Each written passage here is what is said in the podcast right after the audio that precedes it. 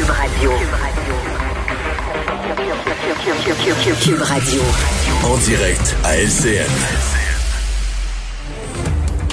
14h30. Alors, euh, celle que vous voyez, c'est la médecin directrice donc de la santé publique de Montréal, la docteure Mylène Drouin. Je vous rappelle que Montréal vient de basculer dans la zone jaune avec sept autres régions du Québec. Allons-y en direct. Et que la transmission s'opère dans ces événements-là. Euh, ce sont donc nos foyers d'éclosion et ce sont donc à partir de ces foyers d'éclosion dans nos vies personnelles qu'on amène ce virus-là dans les écoles, euh, dans nos milieux de travail et dans les résidences de personnes âgées. L'autre chose euh, et l'importance de garder ce deux mètres-là, euh, c'est aussi euh, parce que ce qu'on se rend compte, c'est que de plus en plus de cas génèrent ou ont, sont, sont associés un, un, grand nombre de contacts. Lorsqu'on était confiné, les équipes d'enquête ici, pour un cas, avaient peut-être 10 contacts. C'était souvent domiciliaire ou quelques contacts supplémentaires liés au milieu de travail.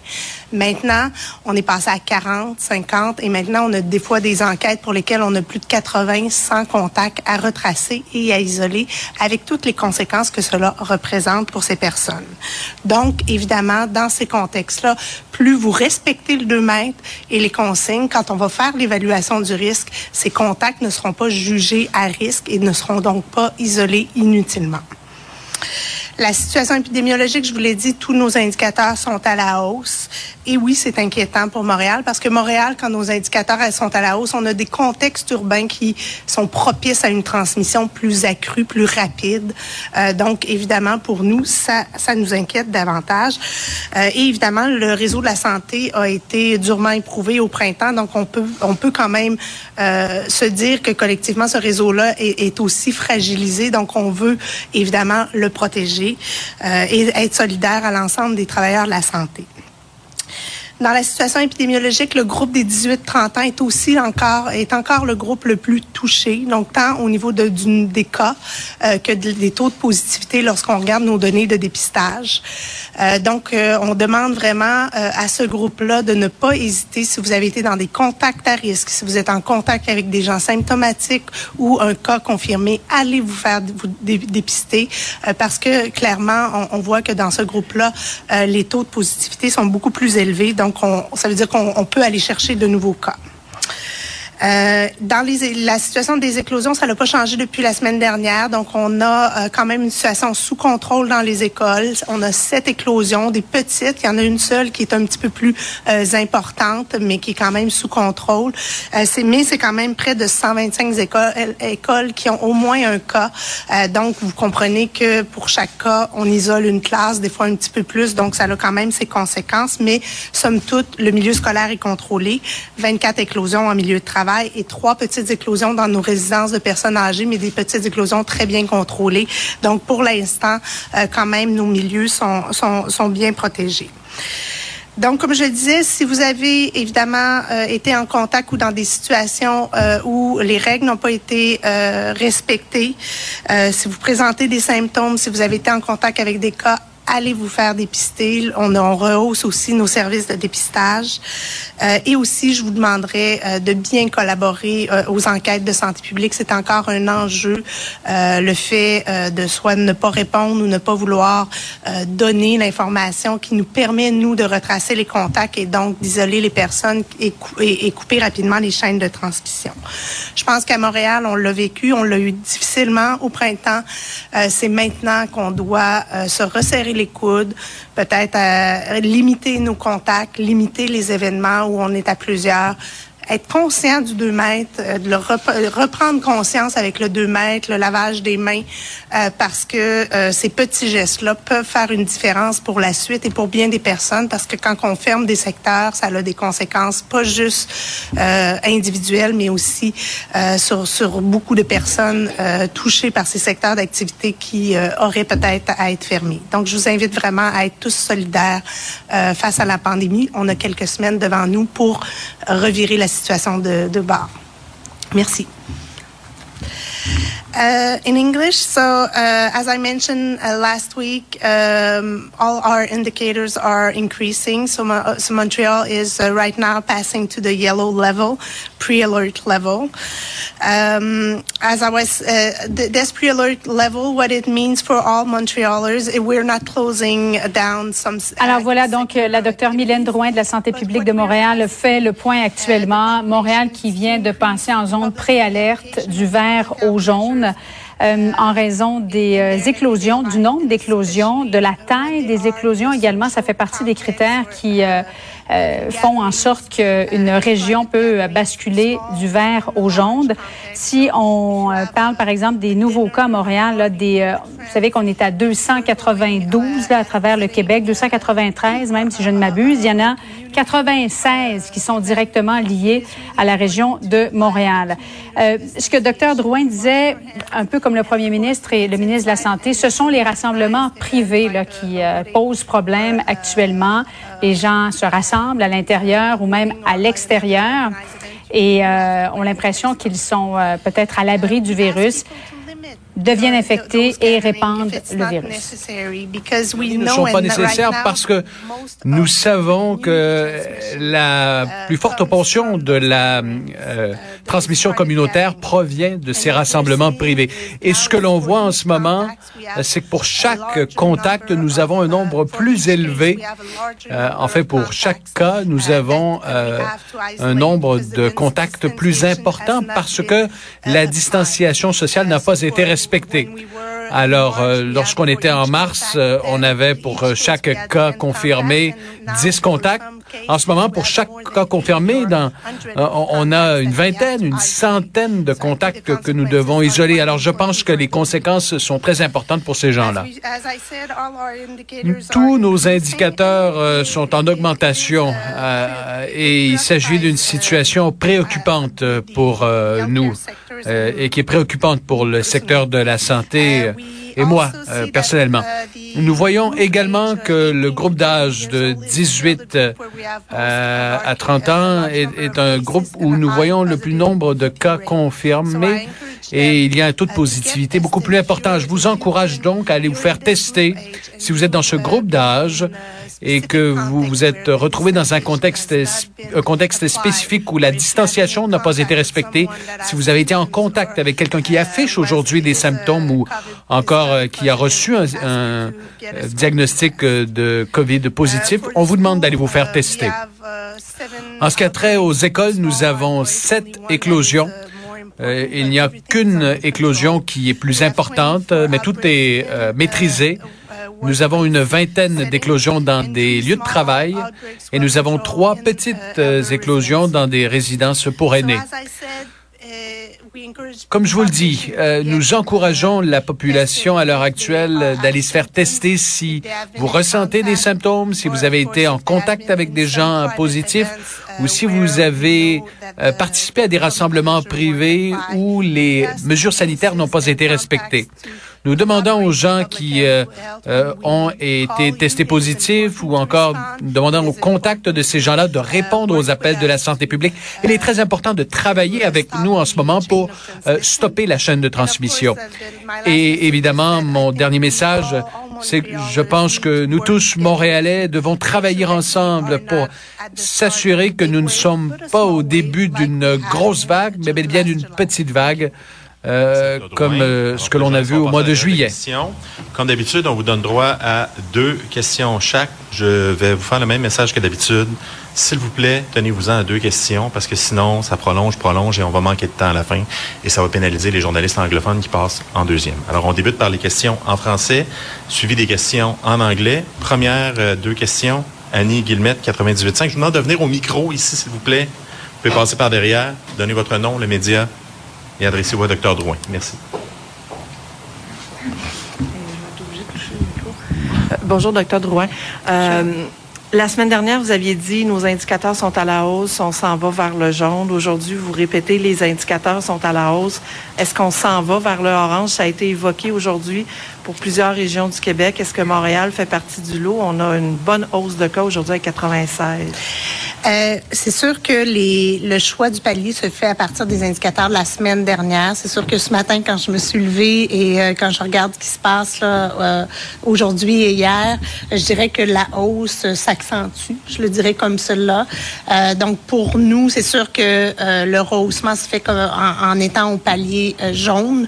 on n'est peut-être pas aussi pire que certaines régions qui sont au palier jaune depuis plus qu'une semaine, mais rien, rien nous indique qu'on est à la baisse dans les jours actuels. Au contraire, on a encore des indicateurs qui semblent augmenter. Vous avez lancé un appel au dépistage pour les gens qui ont le moindre petit doute. Euh, est-ce qu'il va y avoir un ajout clinique? Est-ce que parce que là, on s'est retrouvé la semaine dernière à Laval avec euh, des débordements majeurs. Ça a été le cas dans d'autres régions. Est-ce qu'on va préparer ça un peu? Mais c'est sûr que depuis la semaine dernière, déjà, les gens qui s'occupent des centres de dépistage ont commencé à, rehausser leur capacité parce que j'ai quand même avisé qu'on était dans, dans une hausse. Euh, on a aussi tout le, des systèmes de, de rendez-vous et de coupons là, advenant. Pour l'instant, il n'y a pas euh, d'attente ou de file d'attente majeure dans les centres euh, et on se prépare là, à une éventualité, à une mobilisation. C'est la même chose pour les équipes de santé publique. Euh, depuis la semaine dernière, déjà, on rajoute des enquêteurs, on rajoute des gens à la saisie, des gens aux éclosions parce qu'on le sait évidemment que cette hausse-là va nous amener un, un grand lot de travail. Ariane Lacourcière de, de la presse. Comme ma collègue disait, aujourd'hui, on a vu quand même une hausse de cas substantielle. Vous avez parlé de mariage, de baptême, de fête. Avez-vous des exemples concrets de cas où est-ce que vous avez vu euh, des, cas, des cas associés? Euh, ben, dans, dans, évidemment, là, il y a quelques semaines, on a eu la danse latine, on a eu deux mariages, euh, on a eu euh, une fête là, euh, d'adolescents là, dans, dans des contextes, euh, dans, dans, dans, une communauté spécifique. il y a eu un gros pique-nique qui était plus sur la rive sud, mais qui a généré quand même des cas ici. là, je, je, regarde vite comme ça. Là.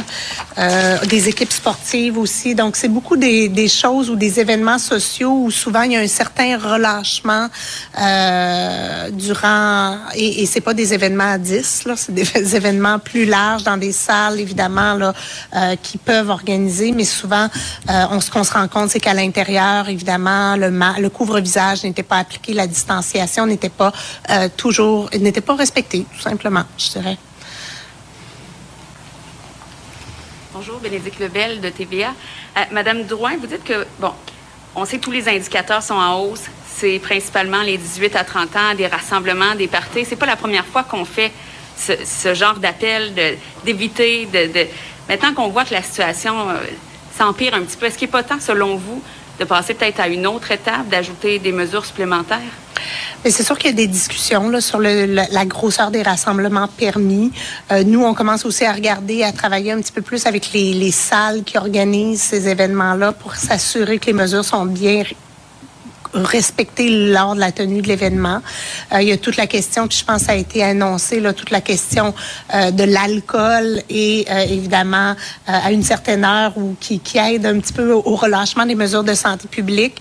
donc, on le voit. Nous, du côté montréalais, pour les bars, c'est pas c'est pas une problématique particulière qui ressort actuellement dans nos enquêtes, mais clairement dans des, on, on dirait que c'est beaucoup dans des endroits entre communautés, entre groupes qui se connaissent, euh, que les gens ont tendance à relâcher les mesures, alors que et après ils repartent toutes dans leur milieu de travail ou dans les, leurs écoles, et c'est là que la transmission euh, s'étend dans la communauté. Donc on a probablement et s'il y a des discussions avec euh, au niveau ministériel avec le gouvernement pour essayer de voir comment dans ces contextes-là qui sont plus proches de la vie privée, qu'on peut mettre quand même des balises qui vont nous aider à, à réduire cette transmission-là. Parce que quand même c'est un bon quand on regarde ce qui se passe en milieu de travail, dans les écoles. On arrive dans des milieux institutionnels quand même à bien appliquer les mesures. Puis on le voit, la transmission est pas incontrôlée dans ces milieux-là. Et au moment où on se parle, la situation dans les hôpitaux à Montréal, alors qu'on surveille cette deuxième vague-là, ça. Euh, c'est sûr que ça, la semaine prochaine, ça va être bien. Je, je souhaiterais accompagner quelqu'un qui va représenter le volet euh, du réseau montréalais. Euh, dans les indicateurs qu'on suit, on a une légère hausse là, du nombre d'hospitalisations COVID, mais vraiment pas rien là, qui nous démontre que les patients COVID occupent une grande part de la capacité. c'est sûr, comme je le disais, le, le réseau a, a, a, beaucoup souffert au printemps, donc évidemment, là, il y a une reprise des activités normales avec euh, euh, encore certains enjeux qui, qui, perdurent du printemps. Donc, on a des ajustements, mais le réseau actuellement n'est pas, l'impact n'est pas encore visible au niveau des soins intensifs ou des hospitalisations ou visites à l'urgence. Merci. Bonjour, docteur Drouin, qui me permet de Radio-Canada. Je voulais juste revenir un peu sur le dépistage. Oui. Euh, bon, si je comprends bien, vous avez euh, tout mis en place pour être capable de répondre à la demande. Est-ce que euh, vous avez déjà vu une hausse du nombre de dépistages depuis, alors qu'on a vu une recrudescence oui. au Québec? Euh, oui, je dirais là depuis la rentrée scolaire et la semaine dernière, là, on a presque doublé le nombre de dépistages dans les premiers jours. C'est sûr que la fin de semaine, ça a toujours tendance à, à rebaisser un peu. Là, c'est des tendances, mais globalement, quand on regarde là depuis euh, juillet, là, on est vraiment sur une pente ascendante. Il y a eu évidemment là tout l'épisode où on a dépisté euh, à, cause des bars où là ça avait beaucoup augmenté. Euh, donc la, la semaine dernière, on était plus de 6 000 dépistages par jour pour la région de Montréal. Euh, donc, et la fin de semaine, ça va baisser autour de 4 000. Euh, mais quand même, on a une bonne réponse au, dépistage. Donc, c'est normal que lorsqu'on est passé, ben, par exemple, de 3 000 à 6 000, euh, il y a eu quand même des ajustements à faire dans les centres de dépistage. Je pense que la population doit s'y attendre. Euh, on a toujours ces ajustements-là à, à, à faire. Puis, c'est pour ça qu'on se prépare depuis déjà une semaine à cette montée en charge.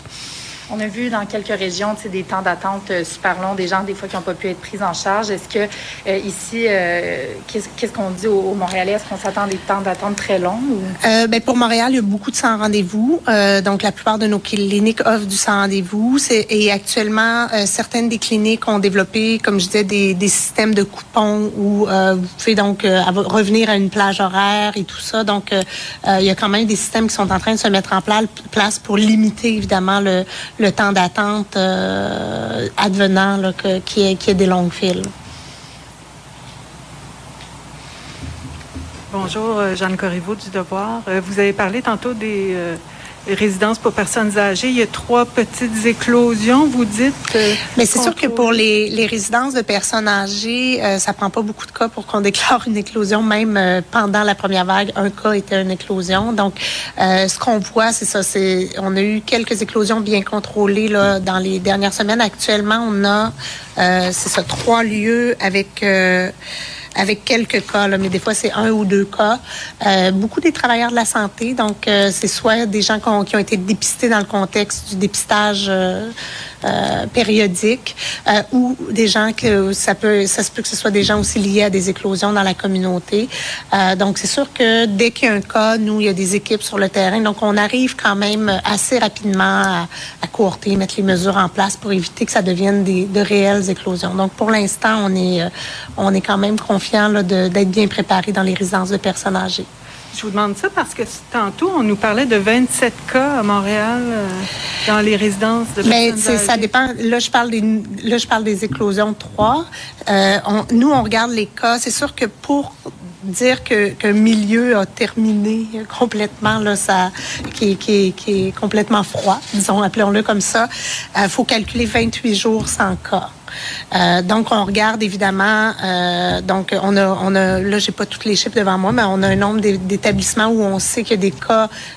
Il y a plus de cas actifs, mais il y a quand même, ça fait, ça fait encore, euh, ça fait pas 28 jours qu'il y a zéro euh, cas.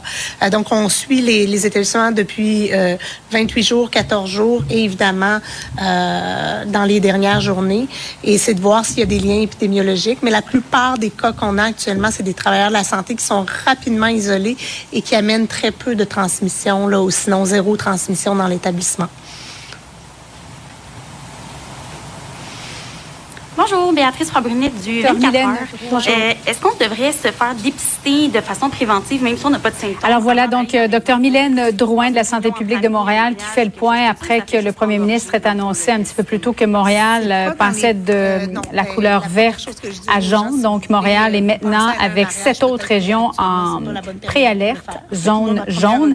Et huit régions du Québec, là, ça représente 75% de la population du Québec. Il y en a 18 des régions au Québec, là, mais de ces huit régions qui sont les plus infectées, euh, c'est quand même la très grande majorité de la population des Québécois.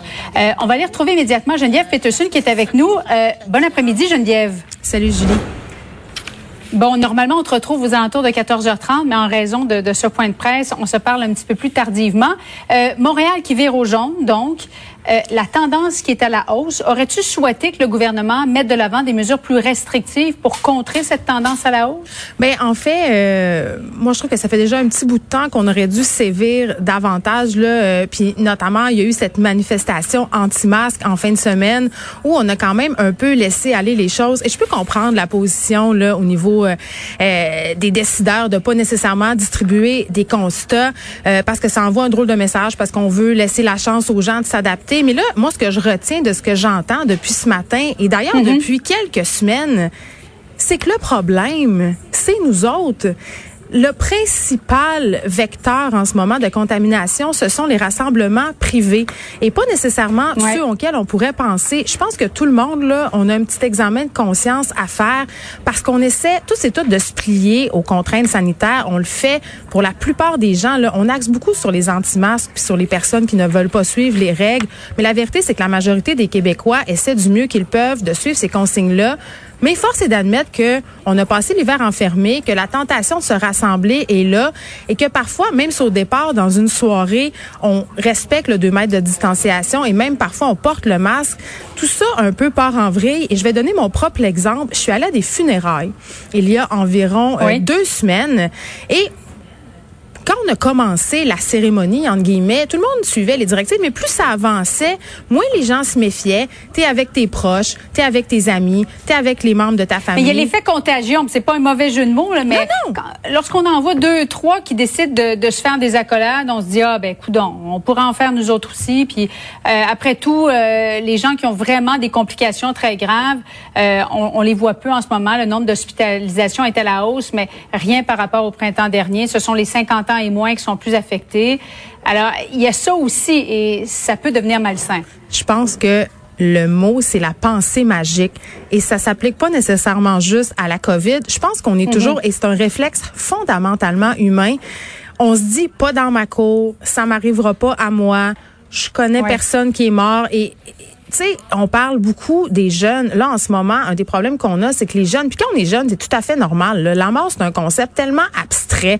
On se pense invincible. On a toutes fait des choses dans le dos de nos parents. Là. Les ados en ce moment, c'est normal qu'ils se réunissent. Ils sont des ados. Hein? Et qu'est-ce qui est le propre de l'adolescence? C'est la contestation.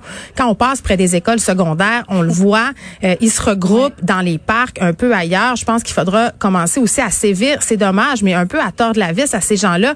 Et on faisait allusion tantôt du côté de la docteure Drouin au sport.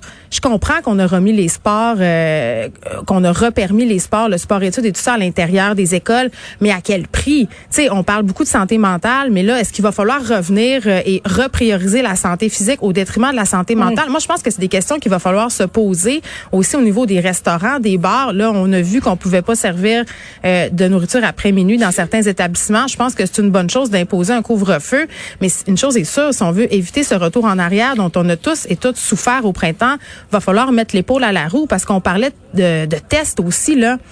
On a, là, on enjoint les gens d'aller se faire tester. Euh, il y a des fils morts. Qu'est-ce que ça va être au mois de janvier à moins 35? Est-ce que tu penses vraiment que les gens vont se précipiter? Beaucoup de ratés. Alors, pensons aux autres. Hein, je pense que c'est ce qu'il faut retenir. Soyons solidaires. Merci beaucoup, Geneviève. On se reparle demain, 14h30. À demain. Bon après-midi.